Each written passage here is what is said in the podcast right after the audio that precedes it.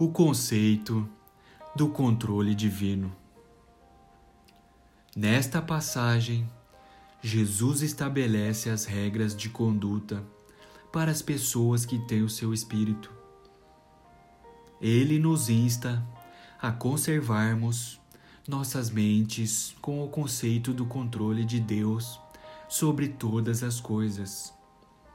O que significa dizer que o discípulo deve manter uma atitude de perfeita confiança e um anseio por pedir e buscar. Preencha sua mente com o pensamento de que Deus está presente. Depois que a sua mente estiver realmente consciente disso, ao passar por dificuldades, será tão fácil pensar desta maneira quanto respirar. Meu Pai Celeste está ciente de tudo isto. Não exigirá nenhum esforço, mas acontecerá naturalmente quando surgirem as dificuldades e incertezas. Antes de formar este conceito de controle divino de maneira tão poderosa em sua mente, você costumava buscar ajuda em diversas pessoas. Agora, porém, recorre a Deus. Jesus estabelece as regras de conduta para aqueles que têm o seu espírito. E estas regras se baseiam no seguinte princípio: Deus é meu Pai, Ele me ama e jamais pensarei que ele se esquecerá de mim. Sendo assim, por que me preocupar? Jesus disse que há ocasiões em que Deus não pode remover as trevas da sua vida, mas que você deve confiar nele.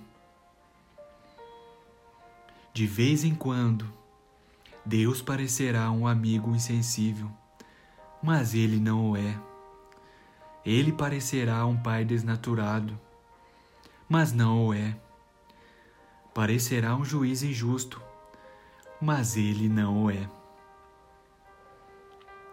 Não esqueça que o desígnio forte e contínuo de Deus está em todas as coisas.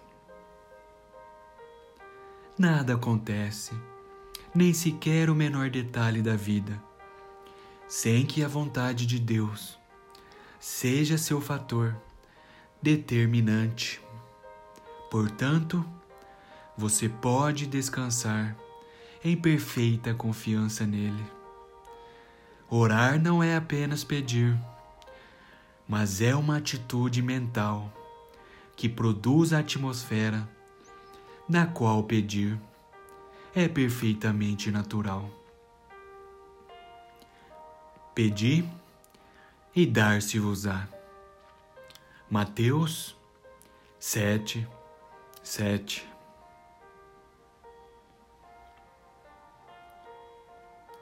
Vocês, apesar de serem maus, sabem dar boas coisas aos seus filhos.